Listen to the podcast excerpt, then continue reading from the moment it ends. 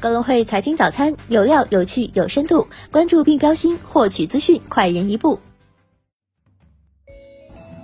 各位听众朋友，早上好！今天是二零二一年八月十六号，星期一，我是主播荣熙。接下来，让我们一起来看看今天有哪些财经资讯值得大家关注吧。首先带大家回顾一下过去一周全球市场个股热点。科技板块中，英伟达周涨百分之一点四二，赛富时周涨百分之一点二八，高通周涨百分之一点零一，微软周涨百分之一点零五，台积电周跌百分之零点一七，苹果周涨百分之零点一四。金融板块中，招商银行周涨。百分之三点六五，友邦保险周涨百分之二点二二。摩根大通周跌百分之一点一二，美国银行周跌百分之一点二三，富国银行周跌百分之一点五二，花旗周跌百分之一点三八。医疗板块中，辉瑞周涨百分之一点六二，阿斯利康周涨百分之一点七八，诺华周涨百分之一点零三，联合健康周涨百分之零点九一，默沙东周涨百分之零点八九，施惠宝周涨百分之零点八四。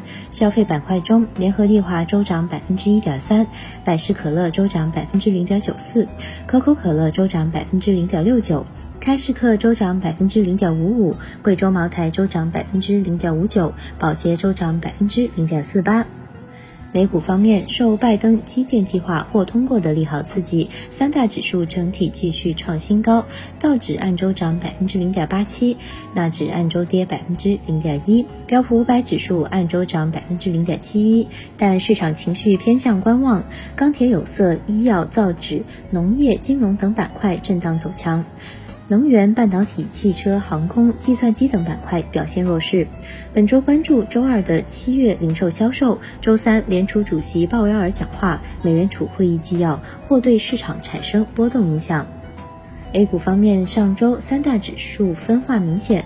沪指按周涨百分之一点六八，深成指按周涨百分之零点一九，创业板指因权重股跌幅较多，导致周跌百分之四点一八。金融、化学原料、钢铁、电力设备、航运、媒体等板块继续走强，半导体、玻璃、生物制药、汽车等板块冲高回落。北向资金上周累计净流入十二点七六亿元，三一重工、迈瑞医疗、三花智控、歌尔股份等或资金重点流入，但贵州茅台。继续被净卖出最多，宁德时代、基隆股份、格力电器等资金小幅流出。港股方面，在连续大跌后，港股市场再次迎来反弹，恒指按周涨百分之零点八一，国指按周涨百分之一点一二，但恒生科技指数继续周跌百分之一点六二。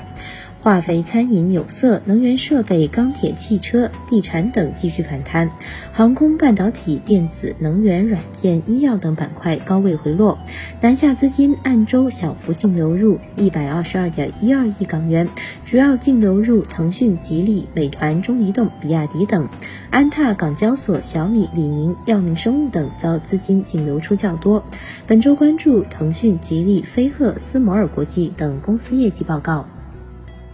全球个股热力图的详细内容，可在早报正文中查看。再关注一下宏观经济方面，外交部回应日方涉靖国神社错误行径，中方已通过外交渠道在北京和东京向日方严正交涉。财政部正牵头起草关于财政支持做好碳达峰、碳中和工作的指导意见，以充实完善一系列财税支持政策，积极构建有力促进绿色低碳发展的财税政策体系。国务院办公厅发布关于改革完善中央财政科研经费管理的若干意见，进一步激励科研人员做出高质量科技成果，为实现高水平科技自立自强做出更大贡献。深圳二手住宅成交暴跌超八成，超半数房子降价，两千名中介离职。再来关注一下公司方面，三十一岁创业者使用辅助驾驶功能车祸致死。未来强调，NOP 不是自动驾驶。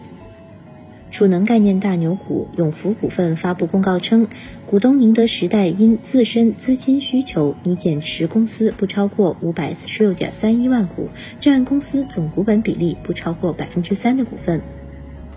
盐湖股份在互动平台表示，目前公司与宁德时代未有相关实质合作。中来股份子公司拟以露天煤业设合资公司，建设光伏发电项目。小红书已开始新一轮融资，估值超过一百亿美元。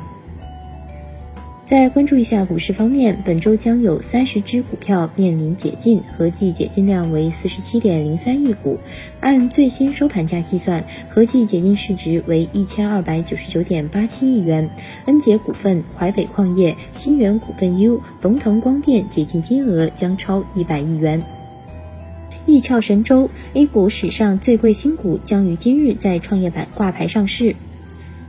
凯莱因公司二零二一年半年度实现营业收入十七点六亿元，同比增长百分之三十九点零四，净利润四点二九亿元，同比增长百分之三十六点零三。贝壳二季度净利同比减少百分之六十，市值缩水逾四千四百亿。北方稀土大股东计划减持百分之二点五股份，对应市值约四十一亿元。今日重要财经事件关注：中国将公布七月社会消费品零售总额月率及年率；中国将公布七月规模以上工业增加值年率；中国将公布七月城镇固定资产投资年率；日本第二季度季调后实际 GDP 季率初值；南非六月黄金产量年率。以上就是今天节目的主要内容。更多财经资讯，请点击阅读原文下载等会 APP 查看。感谢您的收听，我们明天不见不散。